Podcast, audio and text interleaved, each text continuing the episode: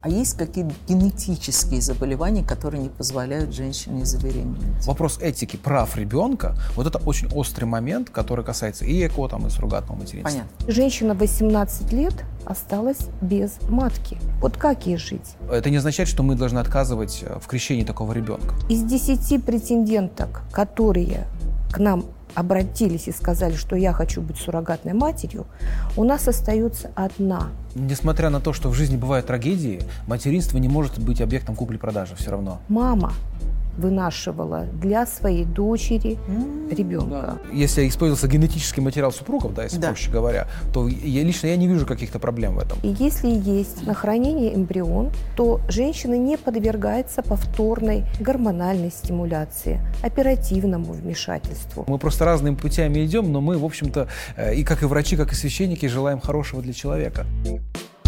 Генотек Просто такая генетика.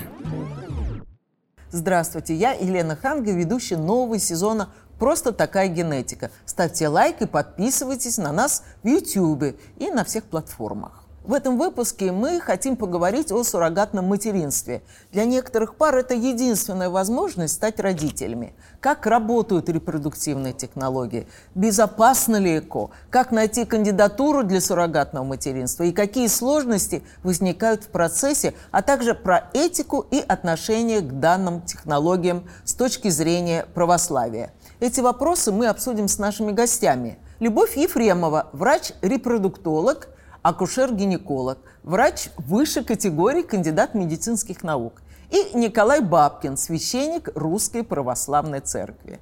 Здравствуйте. Большое спасибо, Любовь, отец Николай, за то, что согласились поговорить с нами на такую важную, очень важную тему суррогатного материнства. Но давайте начнем с вас сначала. Любовь, расскажите, что такое ЭКО?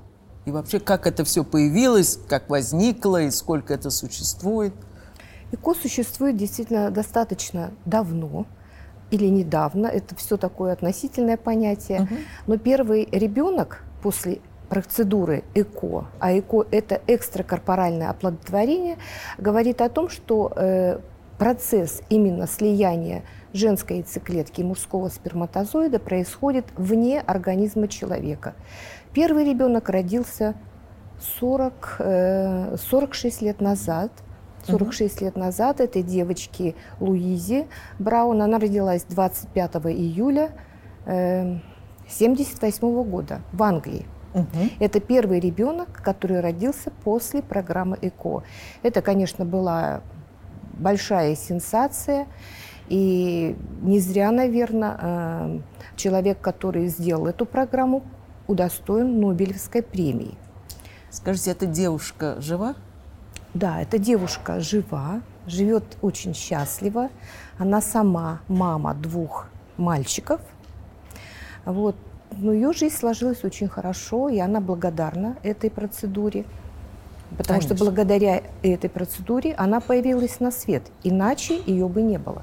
В нашей стране сколько лет уже делают эту процедуру? В нашей стране э, тоже достаточно давно или недавно эта процедура появилась. Первый ребенок после программы ЭКО э, появился в 1986 году в Москве в институте э, имени Кулакова. То есть этой девочке сейчас 36 лет, она тоже здорова. Тоже здорова. Здорова, она тоже мама одного ребенка угу. пока.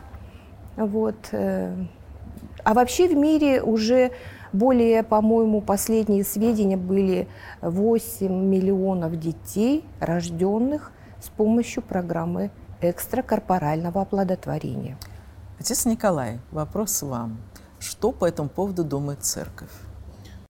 У нас, э, когда появляется в кадре человек в черном, традиционно складывается впечатление, что эти мракобесы, они вообще отстали от жизни и ничего не знают о техническом прогрессе. Я этого не говорил. Нет, это я сказал, да. Так. Я сейчас не, э, не про вас, да, я в целом вообще. А, из-за низкого рейтинга церкви в обществе, на самом деле. У нас была конференция между врачей и священников. А, в Пятигорске мы общались. То есть там были врачи, которые были за ЭКО, и были те, которые против. Ну и как вы знаете, что даже среди врачей разные мнения есть на этот счет. Конечно. Да, то есть когда, например, говоришь с репродуктологом, он говорит там о про одно, когда говоришь с онкологом, он говорит про другое.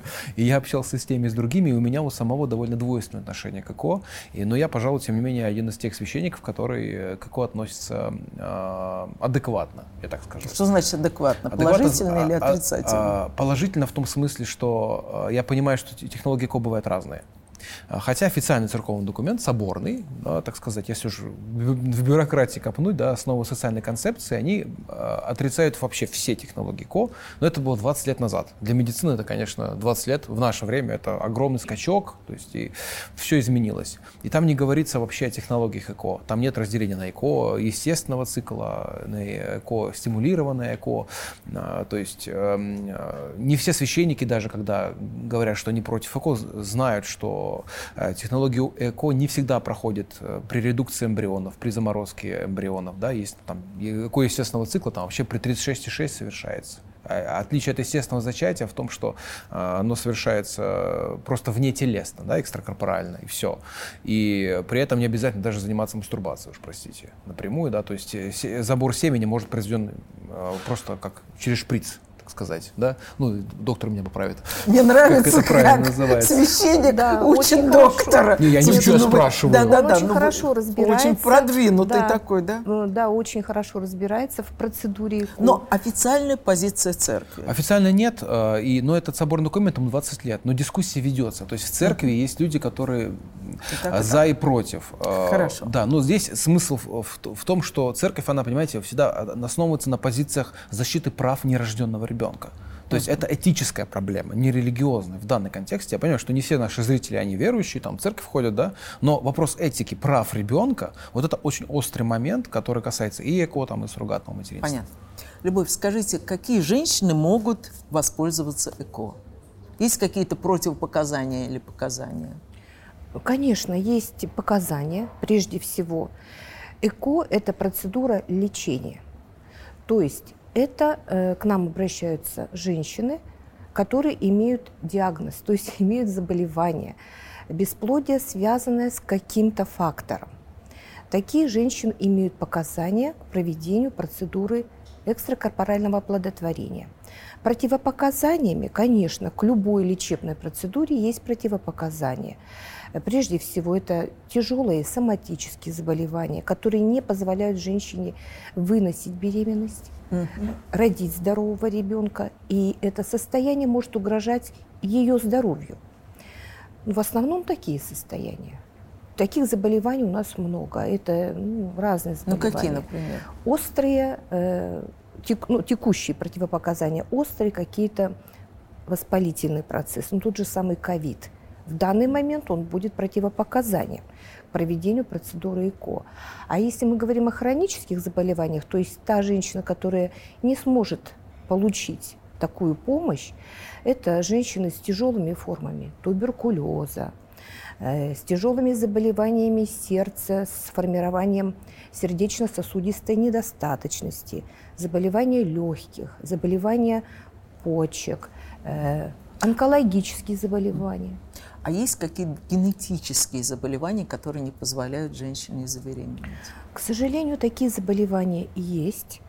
Э, и такие заболевания могут не позволить вообще получить у человека, у мужчины или у женщины биологический материал.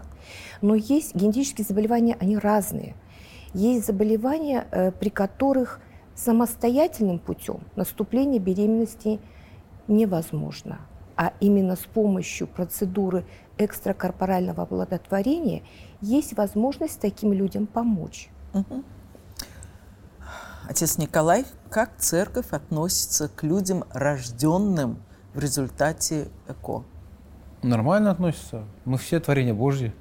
Вот, хорошо относимся. Есть священники, которые, например, а, не Но хотят не будут крестить. крестить. Да. Там, они прям вот категорически. И а, здесь угу. нужно понять, что а, это не потому, что они какие-то там ханжи. Вот, то есть, а почему? Вот, а потому что человек, который делает э, эко, ему порой бывает наплевать. Сколько там эмбрионов погибнет, ему главный результат. То есть для него медицинская процедура это не просто лечение, у него чисто есть эгоистичная цель. А так как церковь выступает именно с позиции защиты жизни с момента ее возникновения, мы верим, что жизнь, она священна с момента ее появления вообще, то есть неважно на каком сроке там беременность начинается, да, то есть если это эмбрион, да, если это, если это будущая жизнь, ну, ребенок, который может родиться, это не просто плод, да, вот как в медицине называется, mm-hmm. это человек для нас. То есть на стадии эмбриона. Да, да, то есть ну, даже раньше, то есть с момента, с момента зачатия, можно сказать. Э, жизнь нас священна изначально. И поэтому мы ее берегаем и охраняем. Но это не означает, что мы должны отказывать э, в крещении такого ребенка. То есть даже если мама, которая сделала ЭКО, э, стала невольной, невольной, разумеется, причиной гибели своих нерожденных детей, это не означает, что ей откажут в крещении. Да, она может прийти и сказать, что я была не права. Я вам больше того скажу, я крестный отец ЭКО ребенка. Да. Да. Какой но продвинутый. Не, но не я благословлял, да. Все, все, это на всякий случай с начальства посмотрит. Да, да, да, да, подселил соломку. Ну хорошо, а может ли такой ребенок стать священником? Да почему нет, конечно. Ну, зачем ярлыки вешать-то? У меня больше вот это э, родился, родился, жизнь Господь дает. Вот. И э, э, ну, человек, он э, даже рожденный вследствие икон, он все равно остается человеком. По природе ничего с ним не происходит. Угу. Но я, меня больше как священника беспокоит судьба его нерожденных братьев и сестер. То есть за чей счет он появился на свет. И те психологические, эмоциональные проблемы, которые он может испытать, понимая, что он родился – благодаря тому, что... Ну как он это может понимать? Запросто. И вот даже читать, например, откровения людей, э, которые были рождены с там, суррогатного материнства. А, есть, я знаю свидетельства детей, э, то есть когда мама там да, была сурмама, она рождала ребенка, а ее дети уже, она имела детей, спрашивали, а где он? И одни, и были даже панические атаки. То есть боялись, что мама их бросит как этого ребенка и так далее. То есть, а, дети уже, которые выросли, они говорили, что им неприятно осознавать мысль, что они как бы были рождены только потому, что их родителей был пухлый кошелек. То есть есть так, да такое название в медицине, по-моему, гестационная связь гестационная связь, если я не ошибаюсь, то есть ну, психологическая, эмоциональная связь матери и ребенка. Uh-huh. То есть все равно сурмама, она 9 месяцев под сердцем носит дитя. Uh-huh. Она пытается, конечно, как-то психологически вот от него да, эмоционально дистанцироваться, абстрагироваться. но абстрагироваться, но тем не менее были случаи, вот в той же Индии, например, я слышал, мама, которая носила ребенка, она хотела хотя бы его увидеть после родов, поддерживала при этом связь с родней, она родила, и ей его даже не показали. Понимаете? Ну, чтобы То есть, она не привязывалась. Чтобы она не привязывалась, да. И потом, потом родители... это все прописано контрактом, она да. знала, на что шла. Да, родители потом вообще превратились в не всякое отношение, а до ну. этого все было нормально, разговаривали, общались. Ну. То есть я понимаю, что это все прописано, но тем не менее психологическое страдание матери и ребенка, который решен выбора, то есть он имеет право рождаться в той семье, от своих родителей, отца и матери. А здесь, получается, за него решают эти моменты. Хорошо, тогда как вы относитесь к суррогатным матерям?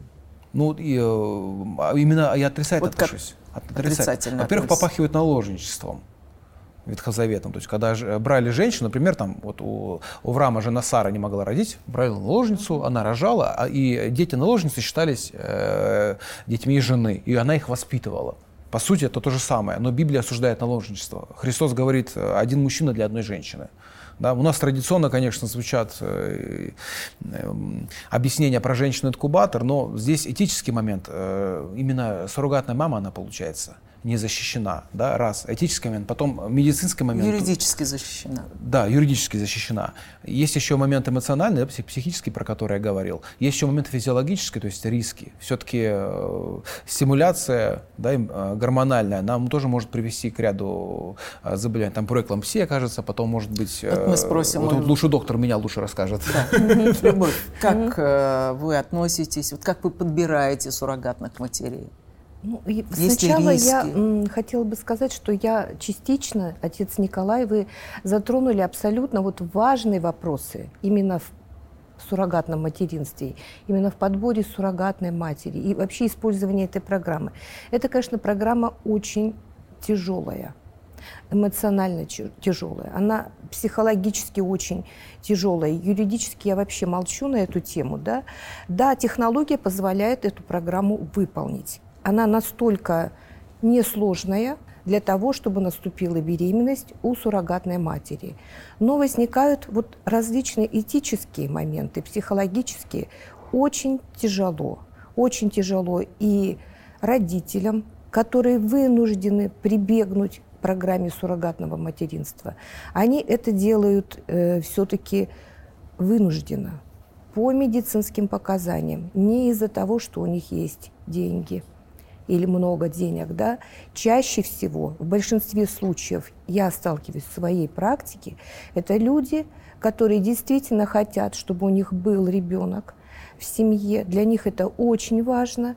Они собирают последние деньги, они да. что-то продают, Машины продают. они что-то там берут в кредит. Ну, да, да, да. То есть э, это не люди с деньгами. Это не блажь. Это не блажь абсолютно, да. Это вынужденная абсолютно мера. И с другой стороны у нас есть суррогатная мать, девушка, э, которая будет заведомо вынашивать чужого ребенка, и которая должна будет его выносить 9 месяцев, родить.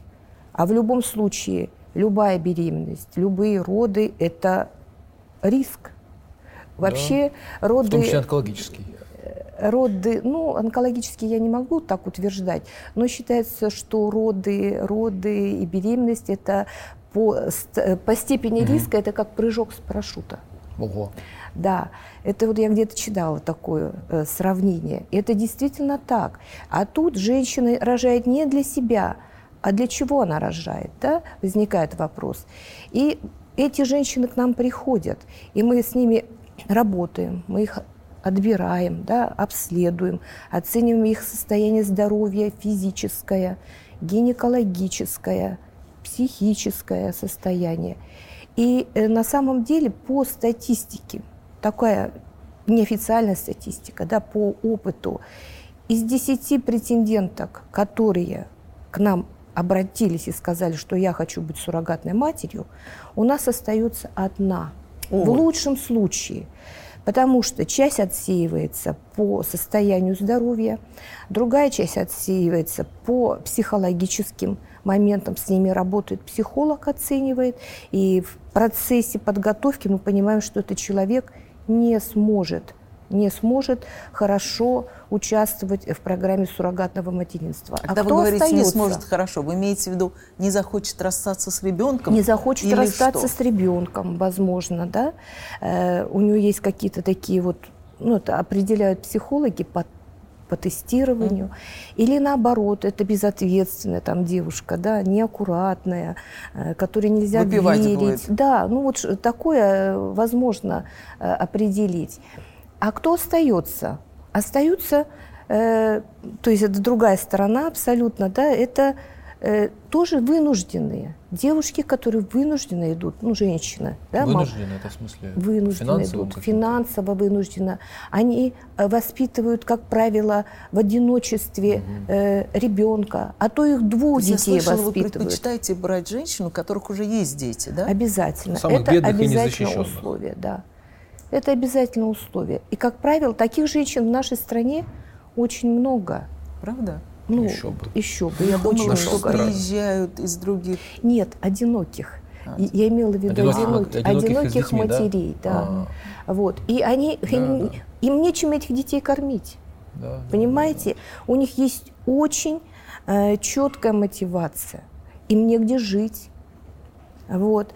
И у них четкая мотивация есть. Им нужны просто деньги для того, чтобы воспитать, выкормить своих детей. Можно задать вопрос, ну, если не хотите, не отвечайте на него. Сколько это примерно стоит?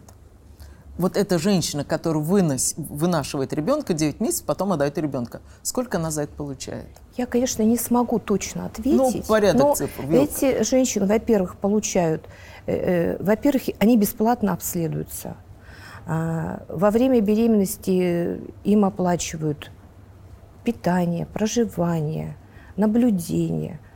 И в конце они получают какую-то сумму. Это договариваются все индивидуально. А, это не через клинику, это между родителями и... Я как врач в этом не принимаю Понятно. участие. Э, люди находят. Есть агентство, э, кто-то Да. помогает Как в найти Штатах таких. начиналось в 80-х годах. Да, так, и у нас агентство. Такое да. есть. Ну, то есть эта сумма позволяет им сколько прожить? Примерно. Ну, вот насколько я знаю, дело в том, что мы суррогатных матерей, которые родила девушка, она в течение месяца после родов к нам приходит, мы обязательно смотрим за ее состоянием здоровья. И через полгода, и через год она может к нам прийти для того, чтобы мы э, оценили, как она себя чувствует, угу. в каком состоянии она находится. Э, и, как правило, они рассказывают. Они, кто-то купил дом в деревне, кто-то купил комнату, ну, улучшают ну, свои понятно. жилищные условия. То есть эти программы женщинам ну, помогают. Хотя эта программа очень сложная, очень сложная психологически. А бывают какие-то генетические заболевания, которые не позволяют, вот я имею в виду, стать суррогатной матерью? Стать суррогатной матерью? Угу. Ну, суррогатная мать, конечно, подбирается по состоянию здоровья своего. Если женщина, которая имеет детей, угу. собственных, рожденных, без осложнений, без патологии здоровых угу. детей, эта женщина условно уже здорова. Требуется ее только до обследования и уточнения состояния ее здоровья. А вот со стороны э, пациенток есть пациенты, у которых есть генетические заболевания. Да? Э, это вот, например, у меня в моей практике была первая моя пациентка, э, у которой был генетический порог, у нее не было, не развилась матка – матка – это орган плодовместилища. Э, она прекрасная, она по кариотипу, по хромосомам совершенно правильная женщина, 46 XX хромосом. Она имеет фенотип женщины, она имеет прекрасные яичники, э, прекрасно развита как женщина, но у нее нет матки. Вот такой произошел дефект генетический во время эмбриогенеза – Такие женщины, это очень редкая патология, называется э, синдром Кюснера. Он редко встречается, 0,01% в популяции. Но если взять нашу женскую популяцию, то это достаточно высокое, большое число да, таких женщин. И эти женщины, э, уже родившись, они знают, что они никогда не станут матерями. Таким женщинам вот такая программа может помочь. Генотек. Просто такая генетика. Отец Николай, как церковь относится к суррогатным матерям? Вот если придет женщина батюшке и скажет, вот я бедная, у меня дети, кормить их нечем, жить негде, работы нету, сами видите, что происходит. Но мне предложили вот таким образом заработать деньги, на которые я смогу прокормить своих детей. Что вы ей скажете? Материнство, оно не может быть продаваемой услугой в силу самой ценности материнства. И неважно, генетически это твой, не твой ребенок, да, как говорится, ребенок это, э, конечно, не тот, кого ты родил, тот, кого ты воспитал, а, но тем не менее очень сложно носить 9 месяцев под сердцем э, ребенка для того, чтобы просто отдать его и потом жить. И вот сейчас мы с очень важной темой столкнулись. Мы поняли, что на эту услугу идут необразованные, обеспеченные женщины, а женщины в отчаянии. Это проблема матерей-одиночек в нашей стране, о том, что они являются сегодня самым социально незащищенным классом. И они вынуждены идти на эту меру рискуя своим здоровьем, да, вот как доктор рассказала, да, э, рискуя психологическим состоянием и здоровьем себя и своих детей. Они идут на это вынужденно, чтобы купить хотя бы домик в деревне, какой-то комнат. То есть это социальная проблема нашего общества. Не случайно э, вот против сурматеринства во многих странах Европы, даже вот в Испании, Германии э, есть огромная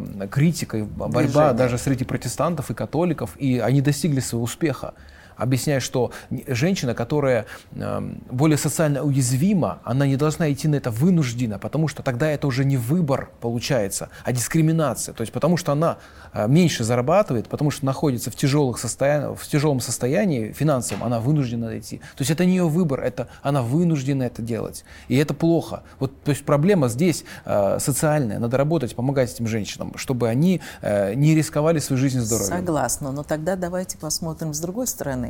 Есть женщины, у которых вот такие, например, генетические заболевания или какие-то другие mm-hmm. проблемы, да, по да. которым они не могут стать матерями. И есть большой риск, что муж ее бросит, а она не будет чувствовать себя гармонично, развитой, и вообще вся жизнь ее не будет иметь смысл без детей. Вот она придет к вам и скажет, батюшка, я хочу э, обратиться к суррогатной матери, потому что По-другому, ну никак я не могу стать матерью. Что вы ей на это скажете? Я вам историю расскажу. Ну, давайте. Даже могу не одну рассказать. Ну, две Могу- две, две истории расскажу. Да, первая история а, заключалась в том, что а, женщина, а, ну, девушка в детстве была подвергнута насилию близким родственникам. В результате того у нее м, вот эти каналы женские, они э, Разрушен. да, то есть она не могла стать матерью. Вот. Я не знаю, как это правильно на медицинском языке звучит. То есть ребенку Ну, у нее быть... Она, она вступила в брак, у, б- у мужа от первого брака был ребенок. Детей она иметь не могла по естественным причинам.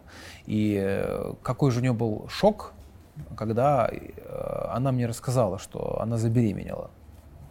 Да, и врачи ей, ну, не поверили женской А консультации. они- мораль всей басни какова? Мораль Себастьяна такова, что она родила прекрасную девочку Машеньку, мы ее крестили, все было хорошо. Ну хорошо, но Да, у нее получилось. чудеса Но не тысячи, всегда. тысячи женщин, Да. у которых не получится по ряду причин.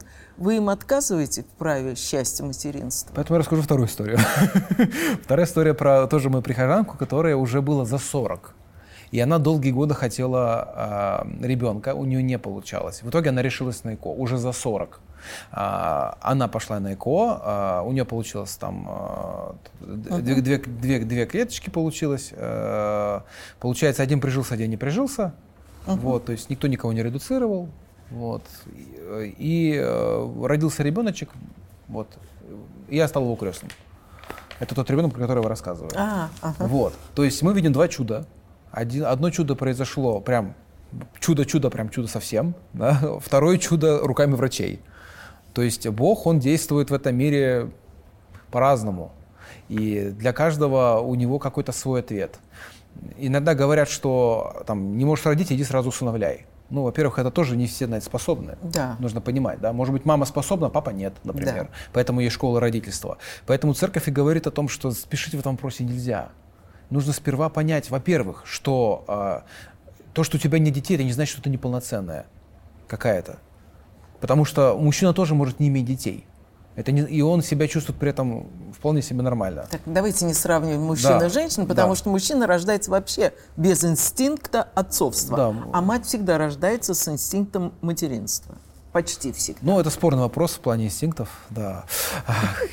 Ну, почти всегда. Да, э, потому что все-таки, я думаю, мужчина тоже хочет стать отцом, он хочет, чтобы его, чтобы он продолжал в своих потомках, да, и вот философы нового времени э, в ответ на вопрос, что нам делать со смертью, один из ответов в том, что наша жизнь продолжается в наших детях, да, и я думаю, для мужчины это тоже важный момент, чтобы его жизнь продолжалась в его детях. И э, так как я рожал вместе с женой, не один раз, Серьезно? Вы прямо вот держали, принимали, резали пуповину? Причем последний у меня родился, он первый раз глаза открыл, я прям был первым, кого он увидел. Не медсестра, я. Вот, то есть было приятно. А, было шоково, да. Врачей немножко напугал. Да. И вот вы хотите сказать, что кому-то можно отказать в этом счастье? э, не, я думаю, мы Со словами, ну, можно быть гармонично и жить в гармонии с собой и без детей. Нет, ну это, это, понимаете, это мы будем впадать в крайности. Вот если мы будем говорить, ты живи прям без детей, ты будешь счастлив, это крайность. Нет, мы должны работать с каждым случаем индивидуально. Есть люди, которые хотят рожать, чтобы самореализоваться. Вот, например, женщина не чувствует себя полноценной, потому что она не родила. При этом у нее может быть замечательный муж, прекрасная семья, там, вот, и может быть э, усыновление ей вполне себе подойдет, и она осчастливит какого-то ребенка. Вот у меня в монастыре был знакомый Инна, которого бросила мать. Она потом спустя там э, годы э, стояла на коленях в монастыре и рыдала. Но он говорит, всю мою жизнь обо мне заботился Господь. То есть у него не было матери, и вот его матерью стала церковь. Вот если бы нашлась какая-то женщина, которая его бы установила, может быть, у него жизнь по-другому бы сложилась. Ну, может быть, он не стал монахом, да, но он был бы счастливым парнем. Да, женился бы, создал семью. Я не говорю, что монашество это плохо. Я говорю о том, что жизнь человека, она может пойти по-другому совсем. Совсем иначе. И ко мне недавно парень приходил, он как раз, его мать родная в интернат сдала. Причем сказала ему, если будешь учиться на пятерке, я тебя заберу. О, Господи, кошмар какой. Но обманула. И он теперь живет вот с таким вот недоверием к миру. То есть это не так все просто. Приходит человек, и нужно понять, а на самом деле, что он хочет-то? Вот и хочет ли именно женщина материнства? Да? Одно дело, когда женщине за 40, и она прям мечтает. То есть для нее это действительно, ну, ребеночек это что-то волшебное. То есть для нее это мечта ее, всей ее жизни. Не просто как способ самореализоваться, решить какие-то свои психологические проблемы, э, детские травмы, да, как сейчас принято Но говорить. это тоже важно. Это тоже важно. Я, я это не обесцениваю. Я не говорю, что это не важно. Я лишь говорю о том, что ЭКО и суррогатное материнство – это не единственный выход, чтобы чувствовать себя счастливой и самодостаточной женщиной. И нужно в первую очередь разобраться вот именно с глубинными причинами, а почему я несчастлива. Пока человек не научится быть счастлив наедине с собой, он и в браке не сможет быть счастлив. Людмила, а вы когда встречаетесь э, с парами, это муж с женой приходит, как правило, или только э, жена приходит? Вы знаете, разные, интересно, да. разные бывают варианты. Иногда приходит женщина сначала, иногда приходит пара. Мне нравится, когда приходит пара, конечно.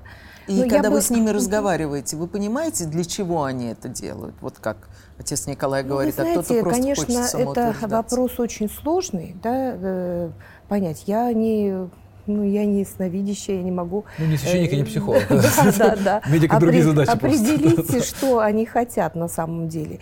Но раз люди пришли на прием и ставят такой вопрос, то, конечно, наверное, они хотят этого. И мы должны им помогать. Вот если мы говорим о суррогатном материнстве, например, я тоже могу рассказать случай. Э, К нам обратилась девушка, ну, взрослая женщина, 36-37 лет ей было на тот момент.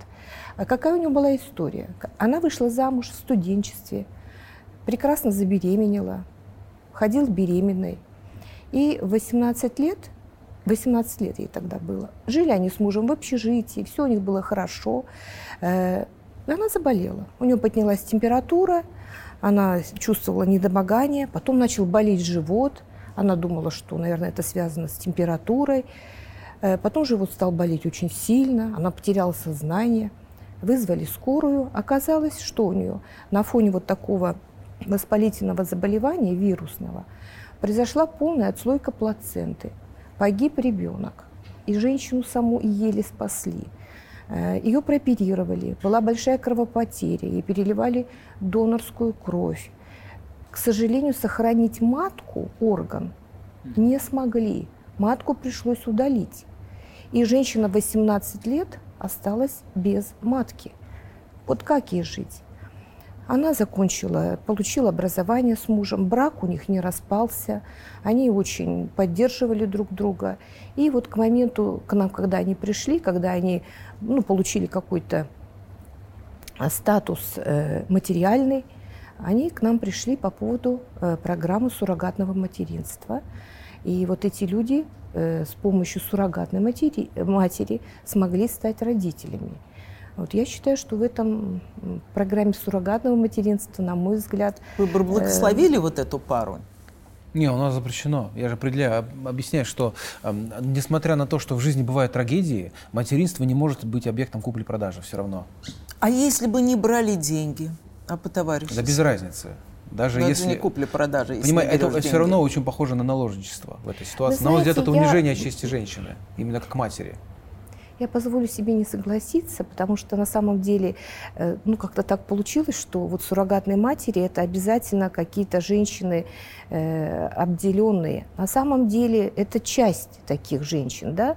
На самом деле помогают в этом вопросе женщинам сестры родные, двоюродные, э, подруги на безвозмездной основе для того, чтобы у этой пары родился ребенок. Это не обязательно коммерческое суррогатное материнство. А один случай был э, э, у меня э, в моей практике, когда мама вынашивала для своей дочери ребенка. Да, да, да, были такие Да. случаи, да, да. Поэтому Так, а это как вы расцениваете? Ну, это то же самое. Даже если мама, Нет, нет, нет, нет, нет, нет. так са- уперся. Богословский, ну, изначально было задумано, что ребенок, он рождается внутри семьи, Богом. Только так. То есть это так было задумано Богом. Это, это, вопро- это религиозная плоскость. Мы говорим в этической плоскости. В этической плоскости, да, здесь могут быть, потому что, да, если мы следуем принципу человека есть мера всех вещей, то если общество принимает чем-то, э, что-то, так сказать, общественно полезным, да, как суррогатное материнство, все говорят, да, да, это хорошо. Но, тем не менее, есть даже ряд стран Европы, да, где люди, как сказать, более в нашем смысле, ну, э, наверное, в, в, э, в, в смысле современных демократических ценностей более просвещенные, да, там Испания, Германия, где это запрещено запрещено. Именно из-за того, что все-таки в большинстве случаев именно вот в этой системе суррогатных материнств э, участвуют именно ради денег. Да, есть, конечно, отдельные активистки, которые делают для того, чтобы там помочь другим людям. Да. Но это не значит, что они при этом не реализовывают какие-то психологические свои проблемы. Некоторые женщины, они могут желать этим очиститься, каким-то образом свою жизнь изменить, то есть какую-то совершить какое-то жертвоприношение, то есть какой-то такой особый некий акт. И они идут один раз, второй раз, третий раз на, на этим. То есть вот вопрос, во-первых, к людям, которых допускают к этому, ну и о том, что этим дев, девочкам самим нужна помощь психологическая. Явно, через, если они через это пытаются решить свои психологические проблемы. Они могут быть разные у них. Там, то есть им, э, если человеку очень сильно хочется кому-то помогать, может быть, в детстве на него мало обращали внимание. Может, no. это ну. какой-то недолюбленный ребенок, который живет, э, как, как мы говорим, с забытыми грехами против своей семьи. И пытается с помощью там, таких вот жертв, да, такого активного волонтерства, э, я не знаю, можно сказать, волонтерством, э, как-то вот реализоваться в жизни. Да, не на коммерческой основе. То есть я не обесцениваю тех людей, которые делают это искренно. Я лишь говорю о том, что э, задача вот психолога и священника в этой ситуации, вот как вы правильно сказали, да, это понять действительно и, так сказать, отсеять тех людей, которые и по медицинским причинам, и по психологическим, ну, явно не подходят на эту роль. Хорошо, усложняю задачу. А Давайте. Сейчас модно замораживать эмбрионы, откладывать их до лучших времен и потом рожать. Как вы к этому относитесь? Вот я спрошу вначале вас. А, Отец Николай. Если, вот мое личное мнение, если это мужа и жены, угу. личное мнение, да, я всегда подчеркиваю, что священник, а, даже если он в черном, он не является официальным спикером церкви. То есть Хорошо. я не являюсь представителем официальной позиции. Я Хорошо. там когда ссылаюсь на документы, но все, что я сегодня говорю, это мои личные. Ну тогда говорите, вот я вот считаю лично, так, да, а да. церковь считает я, так. Я считаю так, да, что а, если это плод если использовался генетический материал супругов, да, если да. проще говоря, то я, лично я не вижу каких-то проблем в этом. Потому что его потом подсадят, мама его родит. Да. Это нормально. Родная, да. То есть это мое личное мнение, что потому что ну, мы не знаем, да, насколько это потом будет. Но проблема в том, что, э, а если он станет ненужный, что с ним делать? Были же случаи, когда там после, вот, когда бабушка родила э, от своего сына, ну то есть мать родила от своего сына, который умер. Да. Были же эти истории. И вот кто она ему, мать она ему, она родила от собственного сына, кто она ему. То есть это, в как, вот как это в голову вместить, какой-то ужас. То есть вот а, а, границы традиционной семьи сегодня вследствие э, технологий, они начинают расшатываться. Э, церковь, как традиционный институт, она, она всегда пытается людей остановить, потому что мы в гонке вот с этим вот э, прогрессом медицинским мы можем утратить самих себя. Ну, вы берете крайние какие-то примеры, бабушка, внук. Ну, безусловно, чтобы проиллюстрировать. А да. если это нормальные там отношения, может, они не венчанные, не муж с женой? Ну, венчанные, не венчанные, это мы, мы да, признаем не, важно, не. Ну, просто да. мужчина и женщина. На будущее, ну, нормально. Мужчина моем, сохранил моем, эти да. эмбрионы, и через какое-то время она ими воспользовалась воспользовалась. Это нормально, на ваш взгляд? На мой, да. А, на мой. ага, а с точки зрения церкви нет? С точки зрения церкви, это как это ИКО, вот, то нет. То, то есть нет. официально пока нет. Но э, из-за того, что сейчас ведется дискуссия, и собираются богословские комиссии, вероятнее, скорее всего, будет э, внесена ясность, потому что тот церковный документ, он не говорит о технологии естественного ЭКО вообще. То есть он просто говорит, что все ЭКО нельзя. Угу. А, и при этом объясняет, что редукция и заморозка но не все технологии кода, вот естественного цикла, у доктора подтвердит, проводятся там с редукцией и заморозкой. Вот, поэтому, соответственно, этот документ требует уточнения. Там есть нюансы. Да, то есть есть какие-то нюансы, которые в связи э, с новыми медицинскими технологиями нужно уточнять для верующих, чтобы они в случае чего могли а, вот, обратиться к мнению церкви. Ну а человек, если он не верующий, он просто хочет ребенка иметь, да, вот как ваша история про девочку, понятно, что для нее позиция церкви, ну, она не руководствуется в этой истории mm-hmm. какими-то религиозными mm-hmm. мотивами, да, поэтому я а, вот сегодня делаю именно акцент на этике, на, там, на здоровье мамы, ребенка там, и, и последствий всего этого. А вы как относитесь к, ну, вот, к эмбрионам, которые замораживают, откладывают, и угу. потом когда приходит время или когда желание? Ну, на самом деле, э, криоконсервация, возможность криоконсервации э, гамет и эмбрионов появилась позже. Позже ЭКО, ну это примерно, это примерно, допустим, я скажу, если, может быть, я ошибусь, несколько лет, ну примерно 20 лет. Mm-hmm. В течение 20 лет у нас появилась технология криоконсервации. И документ на 40 только появился как раз. Ну, возможно, вот, да. Вот, вот, вот, да. Примерно так. Конечно, долго занимались этим, но эта технология начала работать в последние 20 лет. Э, благодаря этой технологии появилась возможность хранения биологического материала, а именно мы сейчас говорим об эмбрионах, то есть об эмбрионах. Э, эмбрионы, э, получаемые в программе ЭКО, если женщина получает гормональную стимуляцию – то, конечно, получается эмбрион не один, а несколько. Угу. Да, несколько. Да, да. И возникает проблема не только у церкви, и у нас, как у врачей, и у родителей. Они также беспокоятся за судьбу своих эмбрионов. Если они в семье планируют рождение одного ребенка, то они не хотят сохранять свой материал, потому что они думают, а что делать с этим ребенком? Куда его потом Но это девать? не ребенок, это биоматериал это биоматериал, но к нему отношение как к ребенку даже не только у церкви, но и у родителей. Угу. И поэтому сейчас в ЭКО применяются такие бережные технологии. Так, расскажите. Э, как это называется у нас, есть разные термины. Щадящее ЭКО, дружелюбное ЭКО. То есть мы с родителями обсуждаем, сколько они детей хотят иметь но если Один... одного ребенка вы можете, потому что, как правило, как минимум двое рождается. Нет, нет, нет, нет. Это все регулируется. Это все регулируется. А как можно регулировать? Сколько получится вот, э, в результате стимуляции? Применяются специальные схемы стимуляции, угу. овуляции для того, чтобы получился все-таки один эмбрион. Это индивидуальный ну, А подход. вдруг получится два или три? Что вы сделаете? Мы делаем перенос одного эмбриона, а оставшиеся эмбрионы – по заявлению родителей, по согласию родителей, они находятся на хранении. Ведь перенос одного эмбриона не гарантирует наступление беременности. Возможно, понадобится вновь пройти лечение. В таком случае, если есть на хранении эмбрион, то женщина не подвергается повторной гормональной стимуляции, оперативному вмешательству. Она готовится к переносу хранящегося эмбриона. Ну, То хорошо. есть эта э, методика, она позволяет э, повысить качество лечения и эффективность. Это понятно. Но, например, вы добились своего, у вас там один или два ребенка, как и заказывали родители, клиенты. А и, что? Угу. А? И остались лишние. Да, остались лишние. После того, как они уже угу. родили, им больше не надо. Что вы делаете с эмбрионами? Ну, на самом деле это проблема сейчас, которая вот начинает у нас возникать. Э, это судьба лишних эмбрионов. Э, они хранятся.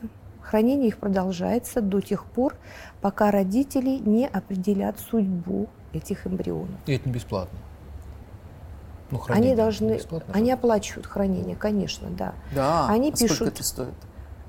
Ну, это сколько-то стоит, не, тоже не смогу ответить. Они оплачивают хранение эмбрионов. Некоторые на самом деле пациенты возвращаются к нам через 5, через 10 лет возвращаются. А, все это время могут храниться да. эмбрионы? У женщин, э, у, вообще у людей, ведь планы, вот сегодня они хотят одно, как вы правильно сказали, да, а жизнь им строит совершенно другое. Э, бывают случаи, когда люди хотят еще родить ребенка, то есть на момент, когда они, э, у них получилось удачно ЭКО, родился ребенок, они им кажется, что больше им ничего не надо. Вот они добились этой цели. А когда ребенок подрастает, у них на хранении есть эмбрионы, и у нас очень многие этим пользуются. Не подозревая о том, что они будут еще когда-то рожать второго или третьего ребенка. У меня есть пара, которая родила троих детей. Первая девочка родилась. Через три года они пришли, хранились эмбрионы. Родилась еще mm-hmm. одна девочка. И уже лет через, по-моему, пять, э, ни, ни на что не надеясь, родился мальчик из, одного, из одной гормональной mm-hmm. стимуляции. То есть они использовали все свои эмбрионы. И, и они не портятся с возрастом? Нет, они yeah. могут храниться безгранично. Говорят, что я услышал вопрос доктора, да, вот Лена прирос, извините, Не-не-не, к интервьюеру. У меня, у меня э, чисто пасторский интерес, раз уж с доктором разговариваем. А, я слышал, что технология заморозки, она стала более продвинутой, чем раньше. То есть, ну, в плане того, что там процент выживаемости эмбрионов, он стал выше. У меня был даже эфир с, э, с репродуктологом, угу. вот мы вели. Вы очень продвинутый. Да, Отец мне Николай, было очень, да. интер... мне было очень интересно. Ну, для верно, меня пасторский да. момент, для меня важна жизнь именно вот. То есть, насколько а, вот про риски за эти 20 лет в плане выживаемости детей, они стали выше. Вы знаете, да, технологии улучшается, совершенствуется, да. да. И, конечно, сейчас э, технология криоконсервации позволяет заморозить эмбрион в таком же состоянии, в котором он был, и разморозить mm-hmm. в этом же состоянии. И более того, по данным, европейским данным, по нашим российским данным, мы поняли, что даже э, эффективность лечения при использовании криоэмбриона, она выше,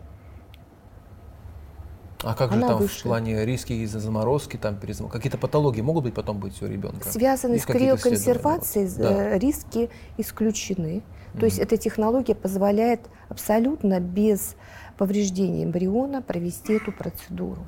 Скажите, а дети, рожденные после, ну, в суррогатном э, материнстве или ЭКО, их потом наблюдает? Есть уже какая-то статистика там за 20 лет, за 30 лет, что, может быть, эти дети, ну, у них там Типа бесплодные там. Есть ну, такой, есть такой знаю, фейк, ну, да. Ну, может быть, не бесплодные, но может быть да. какие-то другие проблемы, э, которые объединяют их всех. Есть очень большие работы, э, американские, австралийские, европейские работы. В нашей стране тоже э, ведется регистр детей, рожденных после ЭКО. И эти работы очень многолетние уже стали. Да? Результаты, они накапливаются постоянно. И э, вывод какой? Что процедура ЭКО, она не наносит повреждения ребенку. Но процедура ЭКО позволяет родиться детям, которые не должны были родиться. Так. То есть это дети от родителей, которые имеют генетические заболевания. Э, с помощью процедуры ЭКО удается преодолеть Эволюцию. Эти, генетические заболевания, чтобы родился ребенок. Это дети э, от родителей, э, где отец имеет тяжелый мужской фактор бесплодия. Угу. Конечно, эти дети вообще не должны были родиться, но ну, они понимаем. родились. И вот именно эти дети, которые родились от больных родителей, угу. э, родителей с эндокринными заболеваниями, да, они немножко отличаются, конечно, отличаются. по здоровью, да. Так Но, же, как они бы отличались, если бы были зачаты традиционным способом, да? Ну, примерно так, да. То есть не отличается здоровье детей ЭКО от э, обычных детей, родившихся естественным путем. То есть мы знаем, что если там ребенок родился от отца алкоголика, там есть какие-то вещи, по которым мы можем определить. Конечно. Вот да. нет никаких вещей, по которым вы можете сказать, о, это ребенок родился в результате суррогатного материнства. Нет? Я думаю, что нет. Ну как это? Да. Нет, просто уточнила. Вот, кстати, насчет темы вот, э, бездетных детей, да, и вот что мы можем обмануть механизмы эволюции, да, и как говорят э, ученые, э, техника без биологического усыновления тоже может работать. То есть, например, такой христианский метод, э, э, когда бездетная пара не может сами иметь детей, но они могут э, взять ребенка, от которого отказались родители, есть замороженного, которому сказать, что нам больше не нужен, все, мы от него отказываемся. А-а-а. Этот ребенок обречен на гибель, они его спасают.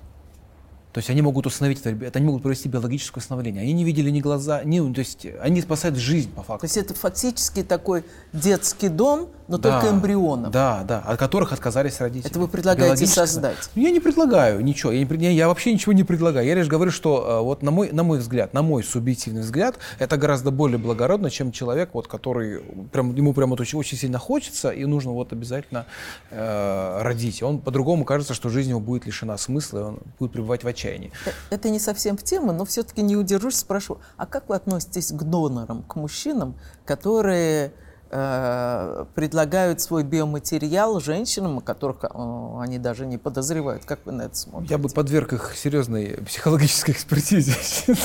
Я бы не мог, не смог жить э, с мыслью, что где-то бродят мои генетические дети.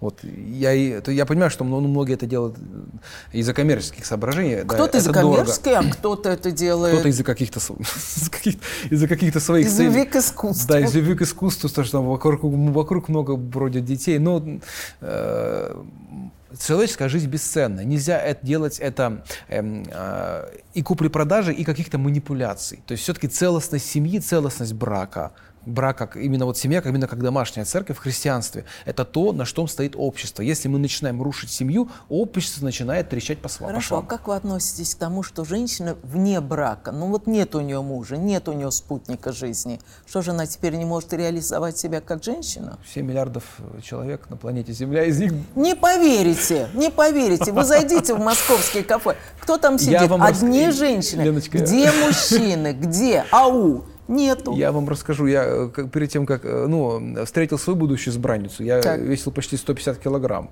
Так, это Вот. она вас довела Она до меня, совершенства? э, Она меня довела.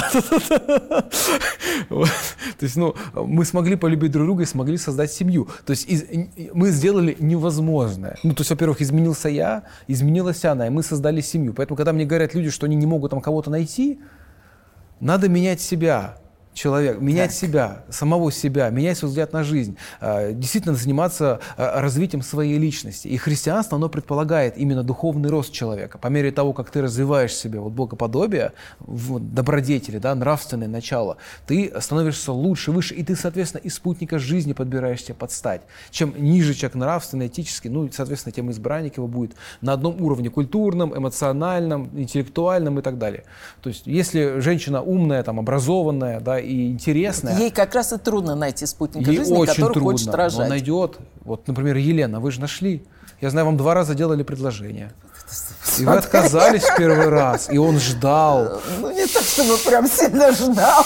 Ну, не сильно, но, но все-таки Ну, сделал второй- дождался, Дождался, дождался, понимаете? дождался, да, вот это да, любовь, да, да, да. понимаете? То есть э, вот ваш пример, он как раз Вдохновляет. да, вдохновляет тех женщин, умных, образованных, которые думают, что ну нету. Надо просто расширять свой круг общения, быть в тех местах, где есть такие же умные, образованные мужчины и верить, что Скажите, а Господь церковь пошлет. может изменить свои отношения а, по ходу того, как медицина продвигается вперед, вот параллельно идти? Меняем. Или- Меняется? Ну, искусственное оплодотворение, когда вот от мужа и жены, да, то есть генетический материал используется, церковь это не запрещает. А не от мужа, а просто вот А это уже прийти. целостность семьи нарушает. А церковь, она А выступает если на нету семьи, но семьи. женщина хочет брак? Церковь это... Церковь, она открыто. может вступить в брак. Ничто не мешает ей создать новую семью, новый брак, кто там тому заботится о детях, и даже этот брак повенчают.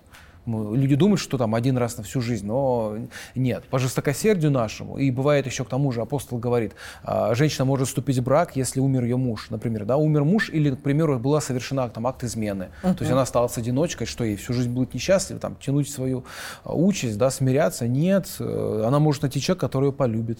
Вот, и я таких людей венчал. Я венчал, э, да, такую пару, которая э, там э, тоже было несколько браков, несколько было ошибок. Вот, и они получили благословение на брак, и у них все замечательно, все вообще прям да, и, да, у них получилась хорошая семья не сразу в начале их жизни, там кучу дров наломали, там, то есть э, очень плохо, конечно, что не- мы не сразу, ну, э, я думаю, мы еще э, не до конца умеем распоряжаться своей свободой, да, раньше там э, девочку мальчика сватали, то есть папа решал, там, Ну кого да. куда там, Ну, это... да, а сегодня мы, мы просто Сегодня нас девочка не, учат- всегда зовет папу на нас не учат просто быть хорошими папой и мамой этому, ни в школе, Это, ни, ни это тема не другой всегда. нашей передачи, Да. но очень важная тема. И, Любовь, на- на- в конце передачи я хотела бы узнать, какие современные есть методы э, в ЭКО и в суррогатном материнстве, о которых уже сегодня вы можете рассказать, вот то, что уже пользуются. Ну вот я думаю, что Николаю, отцу Николаю будет тоже приятно это слышать. На самом деле ведутся работы и достаточно успешные, альтернатива суррогатному материнству. Э, В 2012 году, хотя эти работы начались давно, 1931 году было первое сообщение, когда женщине пере- была произведена трансплантация матки. А, да-да-да, я слышал, Да, это было в 1931 году, потом позже это было, и вот э, последние успешные работы, они ведутся в Гетеборгском университете. Э, Была произведена, разработана операция пересадки донорской матки э, женщине, у которой матки нет. Э, и достаточно успешно эти операции проходят. Э, родился уже первый ребенок. Это, конечно, единичный случай, это очень сложная технические, иммунологические операция. Но, тем не менее, наверное, вот в странах, страны, в которых запрещено суррогатное материнство, они идут по другому пути. Они ищут альтернативные методы. И мне кажется, за этим тоже есть будущее. Угу, угу. Здорово. А пересадка, мне вот интересно, это от живого донора или это какое-то посмертное желание? Было? От живого донора, от живого донора, да, от живого донора. Там были тоже вот сестра, мама, а, вот такие ага. родственные, какие-то добровольные. Ну, это благородно. Да. да. А я хотела уточнить у вас, как церковь относится к скринингу? Так, пожалуйста, попаду. Перинатальный скрининг. Да, перинатальный скрининг. Да, скрининг. Расскажите слова. По-простому, да, да. Э, перинатальный – это обследование эмбриона во время беременности на а. генетические заболевания. Знаете, я когда рожала, я рожала в Нью-Йорке, э, мне, значит, вот иголку и оттуда взяли вот э, из живота, э, и они проверяли, будет ли ребенок Уродство. здоров или еще что-то. Я спросила, зачем, потому что я вообще а они говорят, вот если что не то, аборт вы будете знать. Я сказал, что я по-любому не собираюсь делать аборт, поэтому, собственно, мне и не надо это делать. Но они сказали очень такую вещь, которая меня э, поразила. Они сказали, знаете, это ваше личное дело. Хотите вы делать, не хотите, но если вы знаете и вы предупреждены, и у вас родится э, нездоровый ребенок, тогда не надо приходить, заламывая руки и требовать социальной помощи, ну там деньги от государства, помогите, спасите. Вот такое врачи несчастье провезли. Нет, нет, не врачи негодяи. В том а. смысле тебя предупредили, и ты несешь сама ответственность. Когда рождается больной ребенок, и ты не знал об этом, угу. и ну, это одна история. А когда ты знал и принял решение, что ты хочешь этого ребенка, то ты потом не можешь говорить, э, давайте всем миром помогайте мне. А вот как вы относитесь к тому, чтобы заранее люди узнавали, какой у них родится ребенок? Да, абсолютно положительно. Тут я согласен с врачами. Есть, тем более, если женщина, она христианка, она все равно в любом случае будет рожать. Врачи, тем более, они очень часто как э, э, намеренно завышают риски, чтобы в каком-то случае себя снять ответственность, что как бы мы вас предупреждали о том, что есть там риск, например, каких-то уродств. Там, я не точно, но может быть, ну, есть вот вероятность. в моем случае я рожал, да. мне было 39, и я да. Боялся, что будет даун, потому может что быть. уже в возрасте. Да, и вот да, они как раз они говорят, да. мы вам скажем. И да. это, кстати, вопрос вот именно насчет отбракованных так называемых детей. Например, вот Сурмама родила ребенка Дауна, да, и что? Получается, он никому не нужен, и ей он не нужен, и тем, кого родил. Вы То знаете, есть вот, вот этическая проблема программа здесь ЭКО, программа ЭКО позволяет провести вот эту же диагностику не во время беременности, а на стадии на развития стадии, да, эмбриона. Понимаю, да, да, да. да, то есть эмбрион уже отбирается на стадии пяти дней, мы уже видим какой-то эмбрион. Несет ли в себе хромосомные патологии? А осечки Или бывают? это здоровый эмбрион?